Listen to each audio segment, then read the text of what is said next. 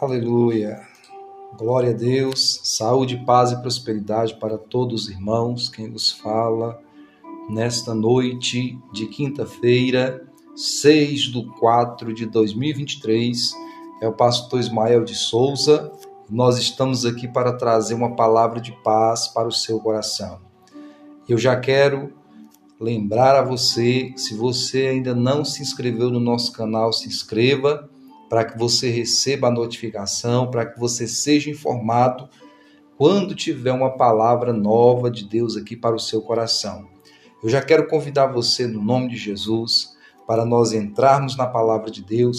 Deus tem uma palavra especial para o seu coração nesta noite poderosa, em nome de Jesus Cristo. Aleluia! Vamos então para aquele momento poderoso da palavra de Deus. E hoje nós vamos, né, falar lá no Salmo 2, Salmo de número 2. Aleluia. Eu quero convidar você para que juntos nós leiamos este salmo poderoso. Assim diz a palavra de Deus. Salmo 2. Porque se enfurecem as nações e os povos imaginam coisas vãs? Os reis da terra se, levanta, se levantam e as autoridades conspiram contra o Senhor e contra o seu ungido, dizendo: Vamos romper os seus laços e sacudir de nós as suas algemas aquele que habita nos céus dá risada, o Senhor zomba deles. Na sua ira, a seu tempo, lhes fará, ou seja, lhes falará, e no seu furor os deixará apavorados, dizendo: Eu constituí o meu rei sobre o meu santo monte Sião. O rei diz: Proclamarei o decreto do Senhor. Ele me disse: Você é meu filho, hoje te gerei. Ou hoje eu gerei você. Peça e eu lhe darei as nações por herança, e as extremidades da terra por sua possessão. Com uma vara de ferro você as quebrará e as despedaçará como um vaso de oleiro. Agora, pois, ó reis, sejam prudentes, deixem-se advertir, juízes da terra. Sirvam o Senhor com temor e alegrem-se nele com tremor. Beijem o filho para que não se irrite e não pereçam no caminho, porque em breve se acenderá a sua ira. Bem-aventurados todos os que nele se refugiam. Queridos irmãos, esta palavra que nós acabamos de ler é uma palavra muito poderosa de Deus, aleluia, para o nosso coração. E é interessante nós notarmos o que há escrito nesse texto do Salmo 2, por quê? Porque esse texto ele tem muito a ver com o rei Davi.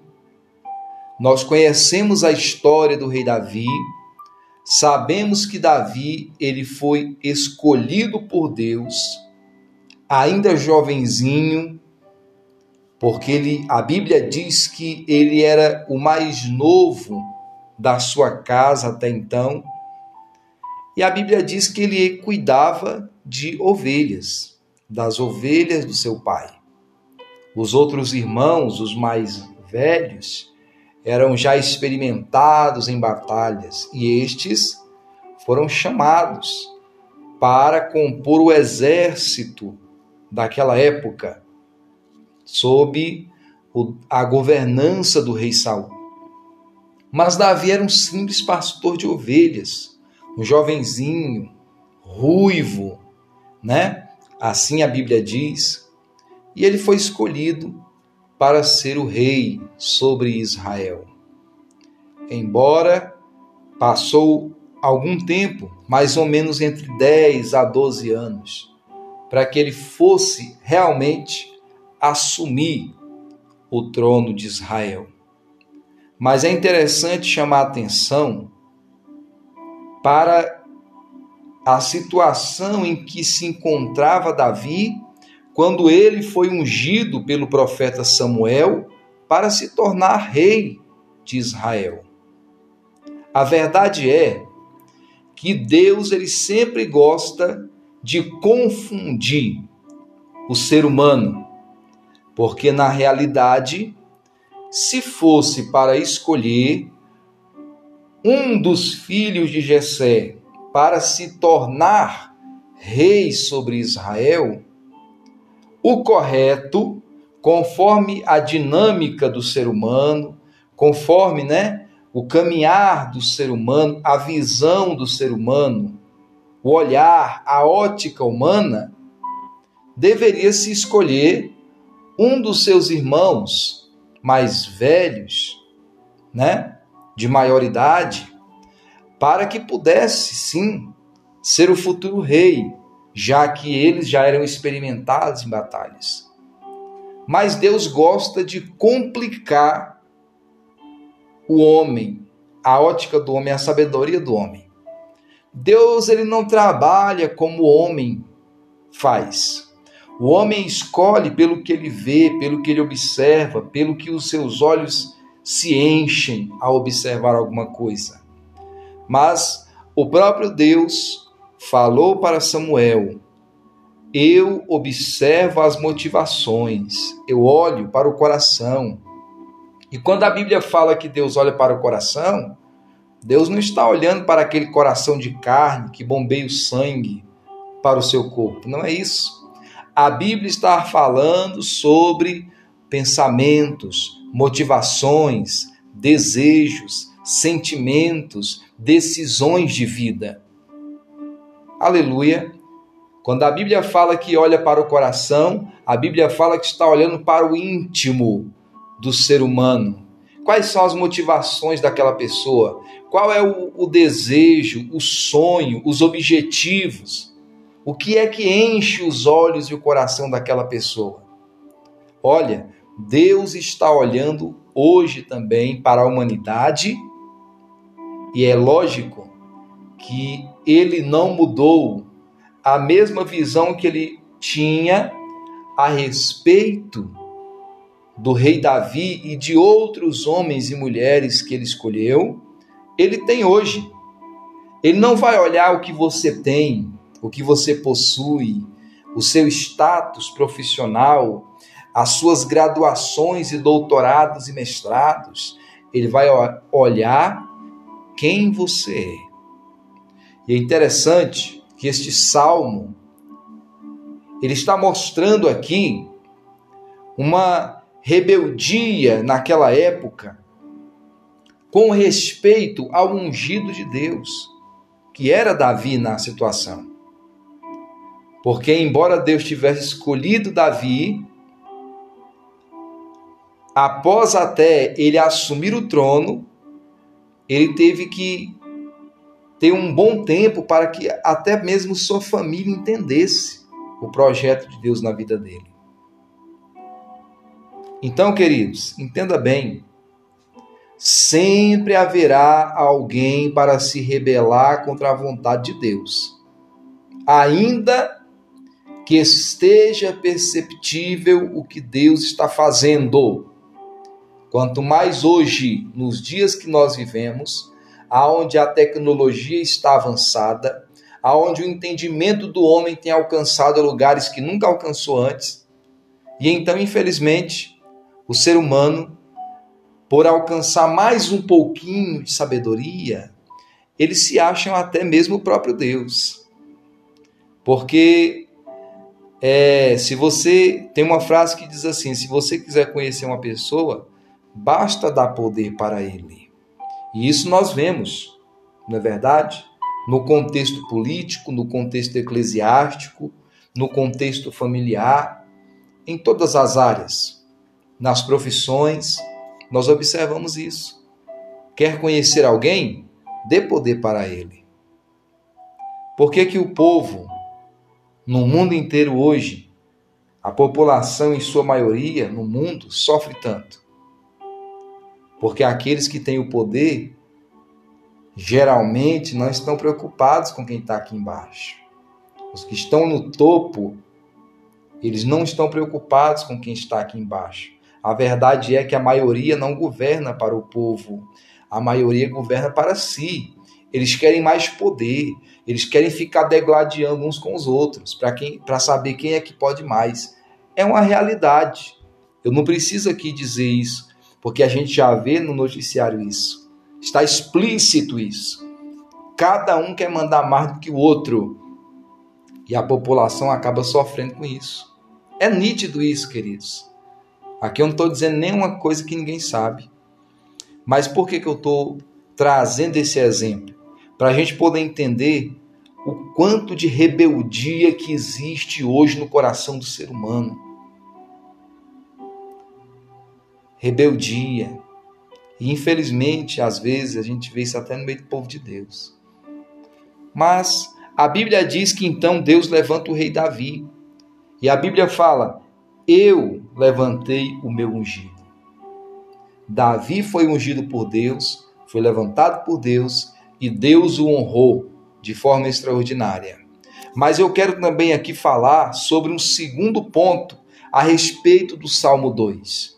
Porque o Salmo 2, ele não é simplesmente algo que relata o que está acontecendo naquele momento, que era a situação do rei Davi, que embora não fosse reconhecido como rei, tinha sido ungido por Deus por intermédio do ministério do profeta Samuel, para um dia, segundo a vontade de Deus, reinasse sobre o povo de Deus, sobre Israel. Mas o segundo ponto que eu quero trazer aqui é que este salmo é um salmo messiânico. O que quer dizer isso, pastor? Um salmo messiânico é um salmo que fala a respeito do Messias, do Cristo que havia de vir e que veio, mas que também um dia voltará para buscar a sua igreja. Aleluia! Sabemos que a Bíblia de Gênesis a Apocalipse, ela é cristocêntrica. O que quer dizer isso, pastor? A Bíblia de Gênesis a Apocalipse, ela é cristocêntrica por quê? Porque de Gênesis até Apocalipse, tudo que nós encontramos na Bíblia, de alguma maneira, se relaciona com a vinda, a primeira vinda e a segunda vinda de Jesus Cristo. A Bíblia Sagrada é cristocêntrica. A própria palavra diz que tudo que acontecera no passado, isto já no Novo Testamento, após o Cristo vir, nós vemos os apóstolos escrevendo em suas cartas e dizendo: tudo que acontecera antes era uma tipificação, era algo encoberto, mas que agora com Cristo se descobriu. Aleluia! Ou seja, as profecias, os acontecimentos, as pessoas que Deus levantou no Antigo Testamento eram tipificações de Cristo. Falavam algo a respeito daquele que viria e daquele que veio pela primeira vez e daquele que há de vir. É interessante que nós estamos nessa semana e para alguns cristãos, eles consideram a Semana Santa, porque relembram o sacrifício de Cristo, relembram né, a Sexta-feira Santa, que foi a, é, dentro desse, desse entendimento, a Sexta-feira Santa foi quando Jesus Cristo foi crucificado na cruz. E ali, no último suspiro, ele declarou que estava consumado todo o projeto de salvação do ser humano. Porque ele veio, nasceu, ensinou, curou, libertou, morreu na cruz do Calvário, derramou seu sangue por nós. E ali ele consumou o seu, o seu ministério, a sua missão de salvação. Ao derramar o seu sangue na cruz, ao ser moído o seu corpo no, na cruz, ele ali consumou a salvação para toda a humanidade. É importante lembrarmos disso. Por quê? Porque a Bíblia diz, irmãos, que os as nações e os povos imaginam coisas vãs, se levantam contra o ungido de Deus. Quantas pessoas hoje que neste, neste, nesta semana, neste tempo, que eles relembram Cristo, eles choram, eles se emocionam, mas aí depois que passa esse tempo, volta uma vida toda desregrada, fora da palavra, de confusão, de briga, de contenda, de lascive, de discórdia, de engano. A Bíblia está dizendo isso para nós. Por que se enfurece as nações e os povos imaginam coisas vãs? E aí o verso 2 diz: Os reis da terra se levantam e as autoridades conspiram contra o Senhor e contra o seu ungido, dizendo: Vamos romper os seus laços e sacudir de nós as suas algemas. É, isso aqui é interessante para nós. Você sabia que tem muita gente que acha que servir a Deus é como se ele tivesse preso, algemado. Não, servir a Deus não é estar preso, algemado. O Evangelho não é isso, mas tem muita gente que pensa. E a palavra de Deus está dizendo que tem gente que se levanta contra o ungido de Deus, o Senhor Jesus Cristo, falando que é algo antiquado, é, é algo antigo. A Bíblia Sagrada é um livro antigo, né? E falando várias outras coisas que nem compensa a gente falar aqui, porque desce muito, né? E não vale a pena a gente declarar aqui. Mas, queridos, nós temos que entender todo o poder está na mão de Deus. E olha só, aquele que habita nos céus dá risada, o Senhor zomba deles. Irmãos, essa palavra aqui é muito séria. Tem muita gente que acha que consegue atacar Deus quando no tempo carnavalesco faz um bloco exaltando a demônios, né? menosprezando o próprio Jesus, como já aconteceu aqui no Brasil, declarando que Satanás venceu a Jesus Cristo. É claro que isso afeta demais a gente como cristão. Mas você acha que Deus fica indignado com isso? A Bíblia fala que Deus dá risada. Sabe por quê? Que o Senhor zomba deles? Porque Deus sabe quem Ele é. E Deus sabe que a palavra dele irá se cumprir. O ser humano fala uma palavra de pé e não sustenta deitado e nem sentado. Mas a palavra de Deus se cumprirá cada letra, cada verso, cada vírgula, cada ponto final se cumprirá sobre essa terra. O próprio Jesus, que é aqueles que nós estamos lembrando agora na Sexta-feira Santa, na Semana Santa, como dizem alguns, é aquele que disse: Os céus e a terra passarão, mas as minhas palavras não hão de passar. Irmãos, Deus sabe quem Ele é, e Deus sabe que da Sua palavra nenhuma vírgula passará tudo se cumprirá para o bem daqueles que crerem e para a ira para com aqueles que não crerem. Ah, pastor, mas o que, que, é isso? O Senhor está dizendo que Deus é, é, é raivoso, Deus se ira, Deus é nervoso, Deus é um, é um é uma pessoa ruim, não. Deus é justo. E é na sua justiça que ele vai dar a cada um segundo as suas obras.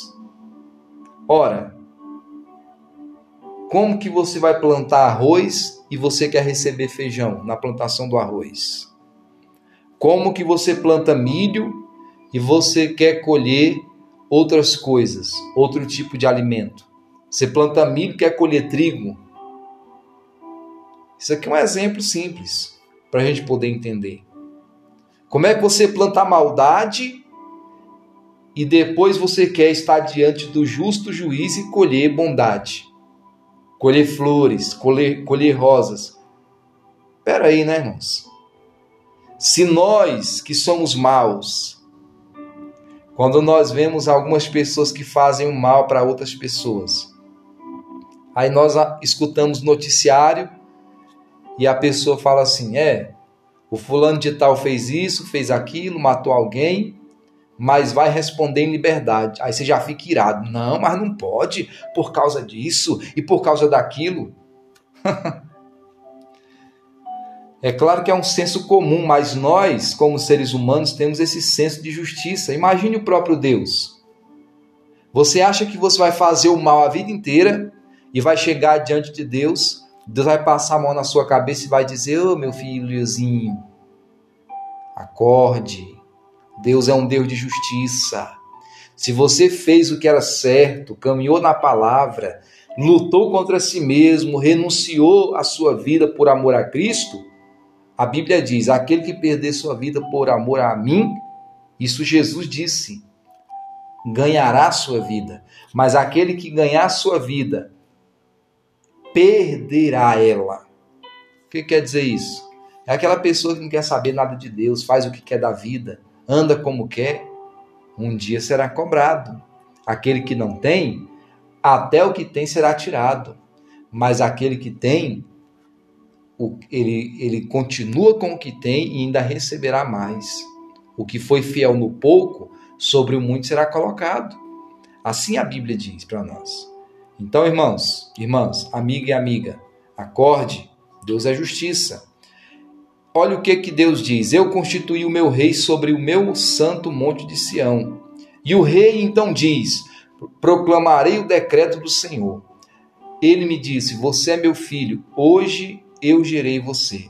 Quando eu leio esse texto, eu me remeto lá para Mateus, para Marcos e para Lucas, quando Jesus vai ao encontro de João Batista, e a palavra de Deus diz então que após Jesus ser batizado no Rio Jordão, que ele sai daquela água, desce como em forma de pombo o Espírito de Deus sobre Jesus, e uma voz do céu diz: Este é o meu filho amado em quem eu tenho prazer. Agora me diga, essa palavra está falando, está profetizando a respeito de Jesus ou não está?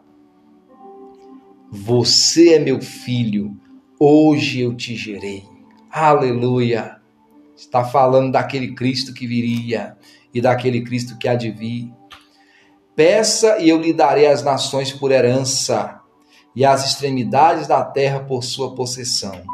Quando Jesus ele veio para essa terra morrer por nós, na cruz do Calvário, ele veio e tomou as nações por herança, por meio do seu sangue, por meio do preço pago na cruz. E quando eu falo de nações, eu não falo da terra, dos bens, eu falo da humanidade. Jesus morreu pela humanidade, Jesus morreu pelo ser humano. Aleluia, glória a Deus. De, Jesus morreu por você que está me ouvindo, está me assistindo agora. Foi por você que ele morreu. Ele não morreu pelos bens que você tem. Ele não morreu pelas graduações que você tem. Ele não morreu porque você é bonitinho ou porque você é feinho. Não foi por isso. Ele morreu porque ele sabe o valor que você tem para Deus. E ele veio e pagou o preço pela sua vida. Olha o que mais diz a palavra. Com uma vara de ferro você as quebrará e as despedaçará como um vaso de oleiro.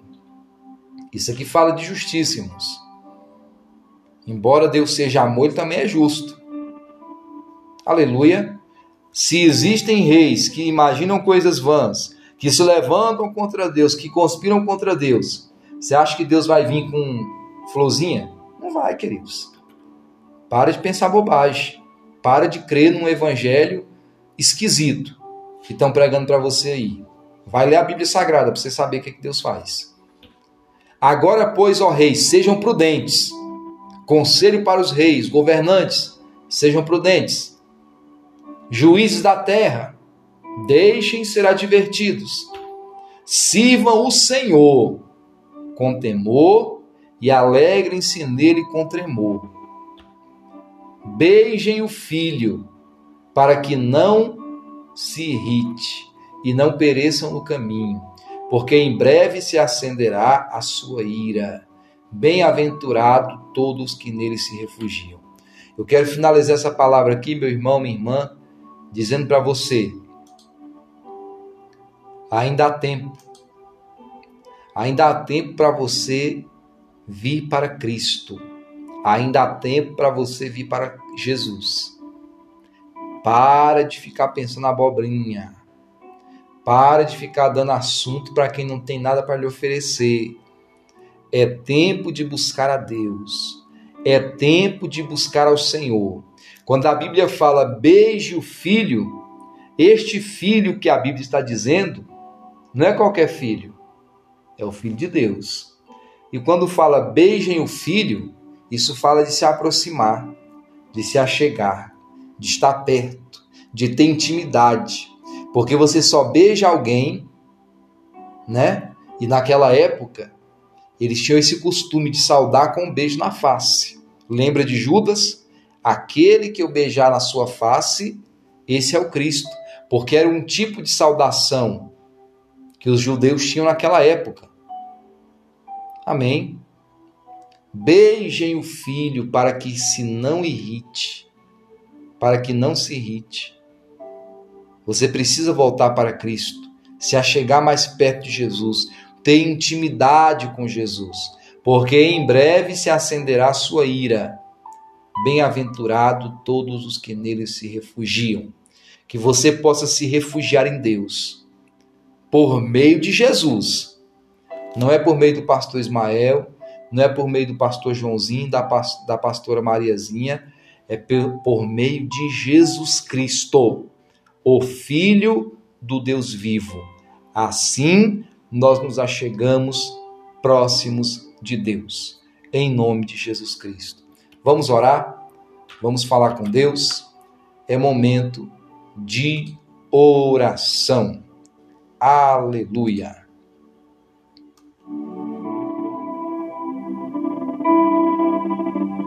Pai querido e amado Deus, em nome de Jesus, nós entramos agora em oração. Eu oro com esta pessoa, com este meu irmão, com esta minha irmã que está comigo agora.